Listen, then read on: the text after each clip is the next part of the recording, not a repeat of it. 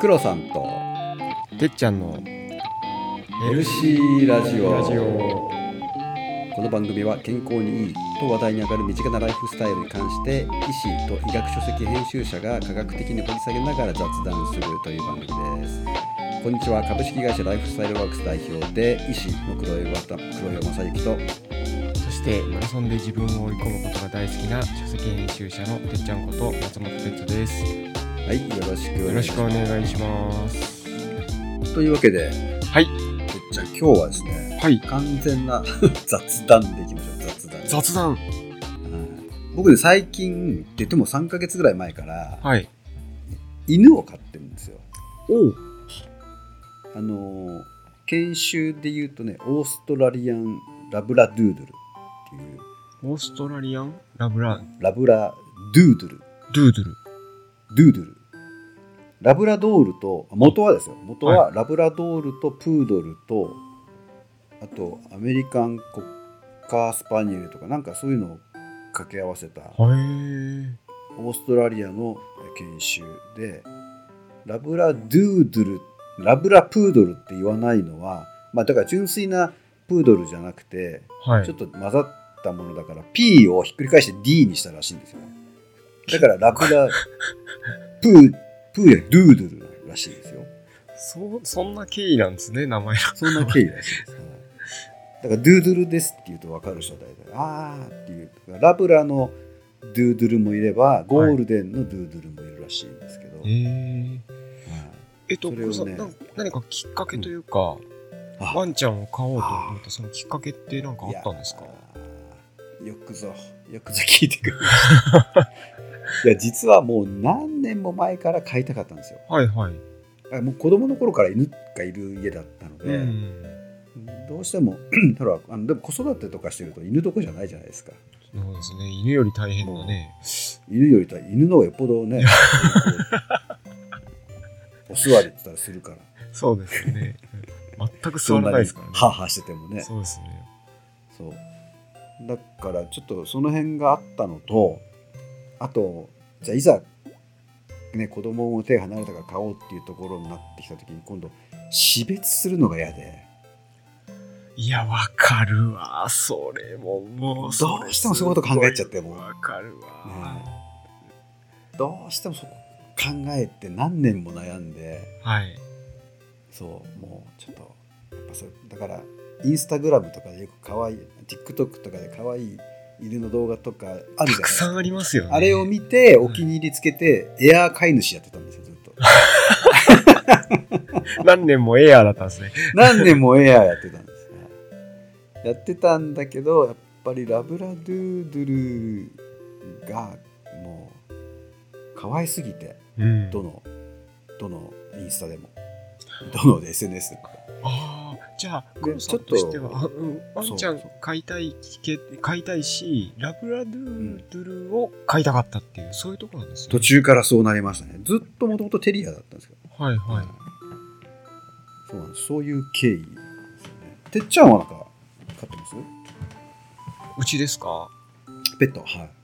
うち実は黒さんと同じでワンちゃんがいるんですよ。ワンちゃん歯に悪い人はいないですよ。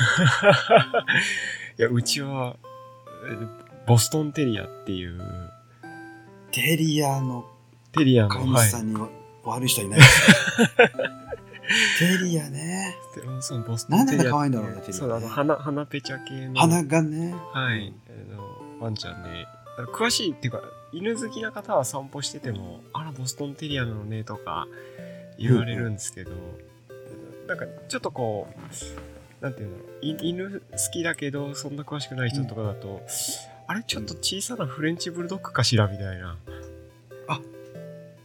そっかボストンテリアはちょっとスムーズっていうかあの鼻がそうなんです。潰れてる系のテリアてる系そうなんですよね。潰れてる系でボスフレンチブルドッグって結構こうがたいがいいこううん。どっしりした子が多いんですけど、ボストンテリアはもうちょっとシュッとしてて、足もやや長めで。ボクサーのちっちゃいみたいな。あそうですそうです。もうまさにそんな感じで。はい。可愛いよねああいう顔してる子ね。そうなんですよね。なんかなんとブサ可愛いみたいな感じなんですけど。わかるわかる。すごく愛着が湧く顔ですね。何年目なんですか？何歳なんですか？今3歳ですね。ああいいじゃないですか一番3歳で油の乗った。政権まさにねそうですね。大人の犬ですよね。うちは子供がまだ小小学生とか中学生とかなんですけど、だその子供がどうしても飼いたいって言ってうんうんうん。それで、えー一緒に暮らすことになったっていう感じですね。いやーそうだよね。子供の時やっぱりなんか動物がいた方がいいっていう話もあってあこれ実はねシステマティックレビューがあるんですよ。ごめんなさいそういうそういう研究もあるんですか？あるんですよ。ええで何かっていうとまあだから幼少期小小児期と青年期。だからあの思春期までを含んだ研究をが結構あってはい。た例えばほらあの、えー、とメンタルの面でねポジティブな影響があるんじゃないかとかはい。あとはあの、えー、と教育発達？教育はい脳の発達、とか社会性みたいなところで、やっぱ犬と暮らしてた方がとかあと犬といた方が一人でいても不安がないとかはい。う抑うつになりにくいとかいうまあいろんな説があるんですよね。あ、ペットと暮らすことによる効果みたいな。子供への。へうんえすごい。でこのシステマティックレビューはじゃあだからそれ本当かっていうのはまあだから全部で22個の研究をはい。横断的にチェックしましたと。はい。うん、でレビューの結果今いろいろ自分が言ったそのこんな効果こんな効果っていう中で、やっぱいくつかあのポジティブな結果が出たものがあって、はい。まあ、だから小児期のペットの、えー所有、まあ、だからはい飼うっていうことは、まあ、あの情緒的健康だから精神安定的なほそれから自尊心孤独感との、まあ、関してのポジティブな結果が出たと。まあ、だからポジティブな結果がいっぱい出てる研究とネガティブな結果がいっぱい出てる研究を足し合わせてあの比較した結果、まあ、全体としてこれはポジティブだろうと。はあまあ、まあでもそれなんとなく分かりますよね。まあそうですねねただ一方で不安とか抑うつに関してはまあ結論としてはあの見出せなかったと。うん。不安感を払拭できるかとかね。まあ、それはそうかもしれないですね。ペットがいるから俺は不安はないぜとかあんまないですよね。そうですよね。ペットと暮らしてるからう、うつにならないとかっていう話でもなさそうな感じはありますよね。そうなんですよ。うん。これは大人でも言えてることで大人のメンタルヘルスに関しても、まあ、ポジティブだっていう人とネガティブだっていう研究がいっぱいあって、はい。まあ、背景がバラバラなんで何とも言えないんですけど、うん今のところメタ解析してもメンタルヘルス的にはちょっとまだ結論としてはいいとは言い切れないあ、そうなんですね。抑うつ抑うつに関してはね、はいその不安抑うつに関してですね。ですね。で子供の話に戻すと、い。教育的なところでその脳の認知能力とか社会性っていうのが、まあ、これはあ上がるあのペットを飼ってない子供たちに比べて、はい。まあ、優位あのいい発達をしていると。へえ。社会性とかそういった社会性、面にもうん、ペットと暮らすのは。社会的ネットワークだから、まあ、コミュニケーション力とかですかね。そういうことですね。そういったところ、はい、すごいポジティブな結果が得られたっていうのとあと遊び行動。どういうこと言ってるのか分かんないですけど遊び行動でも割とあの飼ってない子供たちに比べると飼遊ってる子び行動供たちの方があのいい関連性が示されているというところみたいですね。へまあ言ってもねほらペットって一言で言ってもぱいいるし犬って一言で言ってもいろんな種類もいるしえ。もうやいろんな飼い方もあるじゃない。そうですね。だからまあまああの質が高い研究とは全部言えないけれども今はいある22個の研究を串刺しにして解析すると、まあ、そういったところで子どもたちにとってはいい結果が出てます、ね。そうなんですね。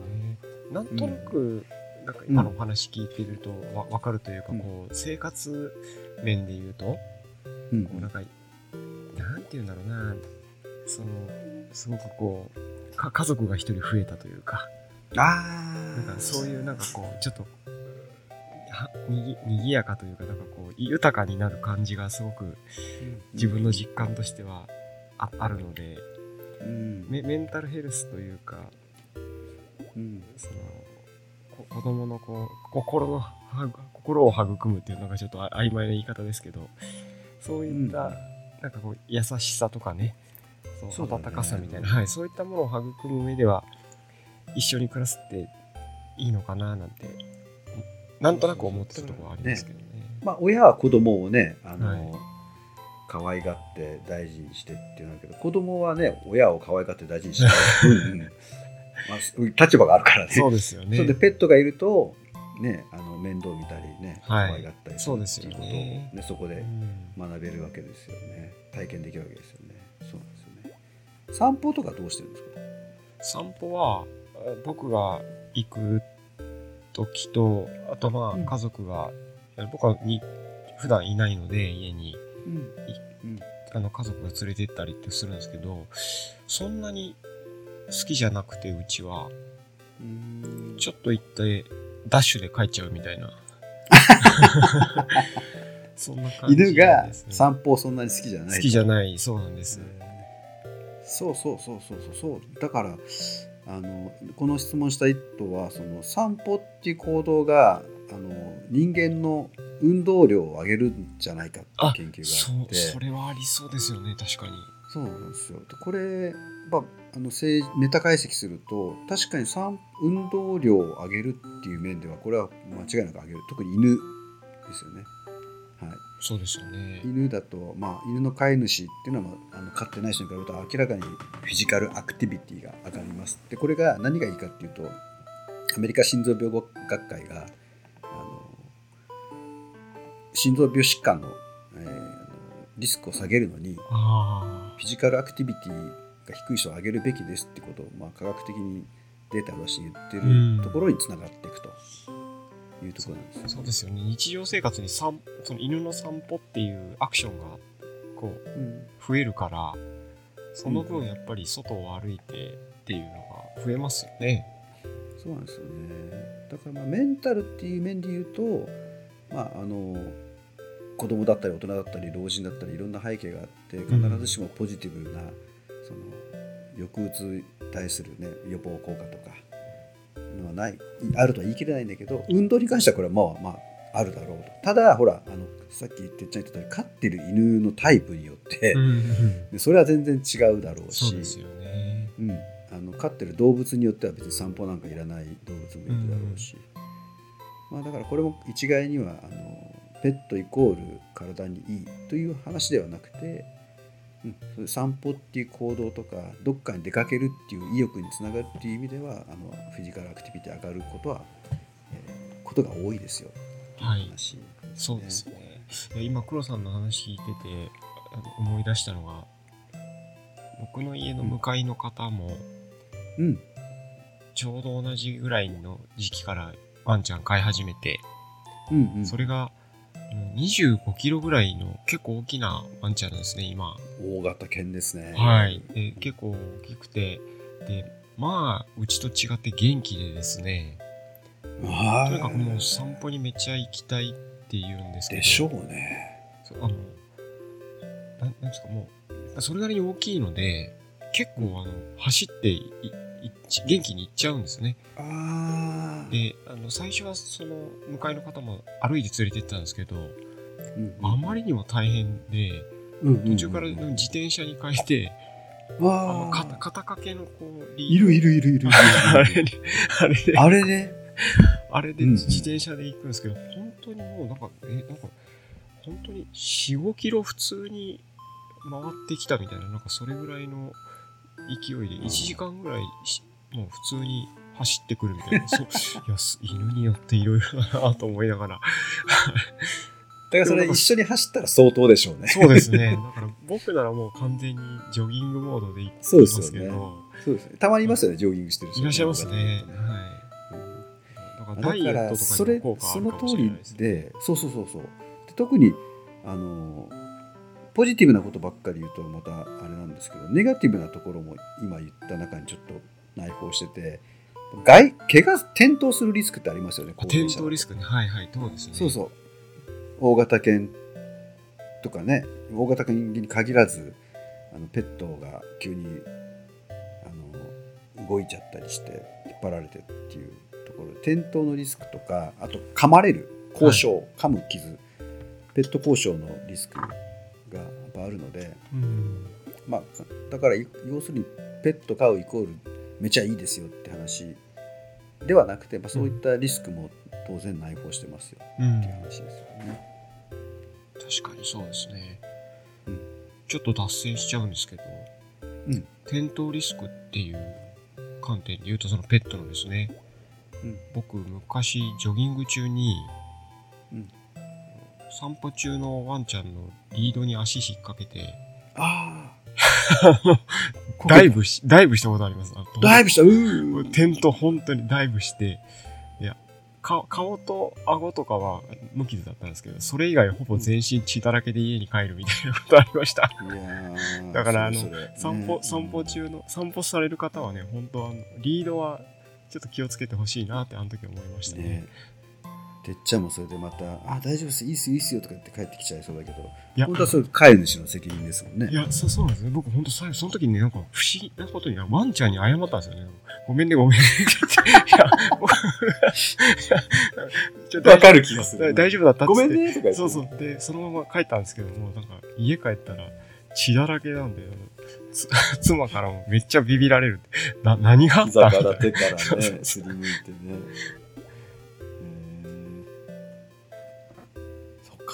そうなんですよ。だからそういう100%いいって話じゃないんですけど、まあ、そういうことも含めてねトータルで判断してあのペットっていうのはまあいい面と悪い面とあるんですけどちなみに全然関係ないですけどナショナルペットデイっていう世界ペペットの日っていうあるの知ってます？そん、そんな日があるんですか？えっとね4月11日、?4 月11。うんこのね話の流れでいくと放送日が近いのかなと思うかもしれないですけど全然違ってたのに4月11日 もうちょっと違う時にやればよかったかな、これ。まあ、こういう時にあのペット飼うとこんないいことがありますよってまああのねいくつかあのここれを機に病気の、ね、予防とかであの話が出ると思うんですけどまあそういう意味でもあのしっかりとねあの自分にとっていいのか悪いのかっていうところをねうん。考えながらペットを飼う飼わないっていう話ですよね日本人のペット飼いたい願望が厚生労働省で実は出てるんですよなんかねなん何の調査か分かんないですけど70何パ何パーセント76%かなんかがかなり高いです、ペットは飼いたい、はい。まあ、あくまでもペットはなんてハムスターかもしれないしメダカかもしれないですけど、で実際にじゃあ家でペット飼ってるのは、えー、と36%だったかな。半分以下ぐらいって半分そうですね、うん、だから逆に言うと3分 ,3 分の1の人はペットを飼ってる生活をしているうん。というところですね、はい、まあちょっと余談ですけどもそんなような数字が出てます、ね、うん。そうですねまあ、ペットを飼ったらね、飼ったで、その、まあ、種類にもよりますけど、行動が少しこう変わるっていうか、あのうんうん。ちょっとこうアクティブにこう散歩に行くみたいな側面がある一方でこう例えば遠出ができなくなるとかしにくくなるとかね、そういったところもねありますからそのあたりはトレードオフというか、そうですね、はい、それも含めてですね。病気もするし怪我もするし。ね、そうですよね。黒さんが最初におっしゃったその死別とかねそれはすごく僕やっぱ悩みました。やっぱ僕も一番大きかったのはそこでした。でもそれを分かってても勝った理由とかってあるんですか？最後はやっぱりその買いたい。でもううち本当はう本当にうちはもうこの子が買いたいっていう感じだったんで、はい、あの子供たちも含めてですね。なるほど。で僕が最後まで渋ったっっていうか、その、死別と、その、やっぱり、まあなんか、例えばじ実家帰るとかそういうこう、長期に家開けるっていうのもなかなかしづらくなるなとか、そういったことを考えて、あの、ちょっとすかなり熟考したんですが、まあ、本当に、最後はその可愛さみたいな、そうですよね、はいはい、そ、そ、そこだったかなっていう気がしますね。だから得られるものっていうのが大きいじゃないですか一緒に暮らして、ね。やっぱペット、えー可愛がって面倒見て旅行の計画を変更したりうん。怒ってみたり泣いてみたりそしてまあ子どもたちにとってみれば死別っていうのも一つの大きな得られるもののそうですね。一つなのかなってうんこうやってすごい可愛がってきたあのものがいつかは命がねうん尽きるんだよってことを、まあ、悲しみを持って学ぶっていうねところも一つ得られるものなのかなってちょっと最後はそう思いましたのでそれも含めてうん。うん得られるもの私たちにもたらしてくれるものっていうのがやっぱりすごいありがたくもうあのあって買う決心をしましたね。うん、そうですね。まあなんとなく綺麗にまとまったような感じがします、ね本当あ、ありがとうございます。綺麗にまとめていただいて。とんでもございません。雑談のつもりがついついはい。でも、エビデンスをぶっ込んでしまいましたけど、いや、すごいヘルシーラジオです。さすがヘルシー。ヘルシーラジオです。あの、ペットに関しては、また、なんて、ご自身も飼ってらっしゃるとか、飼っていらしたとかね、飼いたいとか、うんそういった皆さんの思いとかもあると思うんで、伺いたいですね。はい、ねき聞いた方からあご質問とかご意見なんかもね、寄せられるかもしれないので、それはまた、後日ね、取り上げられるといいなというふうに思います。そうですね。番外編に対する番外編みたいな感じでいはい、そうですね。きましょう。はい、ということで今日ははい珍しくペットをテーマにお届けしました。そうでしたね。はい。またぜひ、こんな機会を設けられればというふうに思います。はい。はい。ということで、この番組は、株式会社ライフスタイルワークスの提供でお送りしました。ありがとうございました。ありがとうございました。ままた来週お会いしましょう。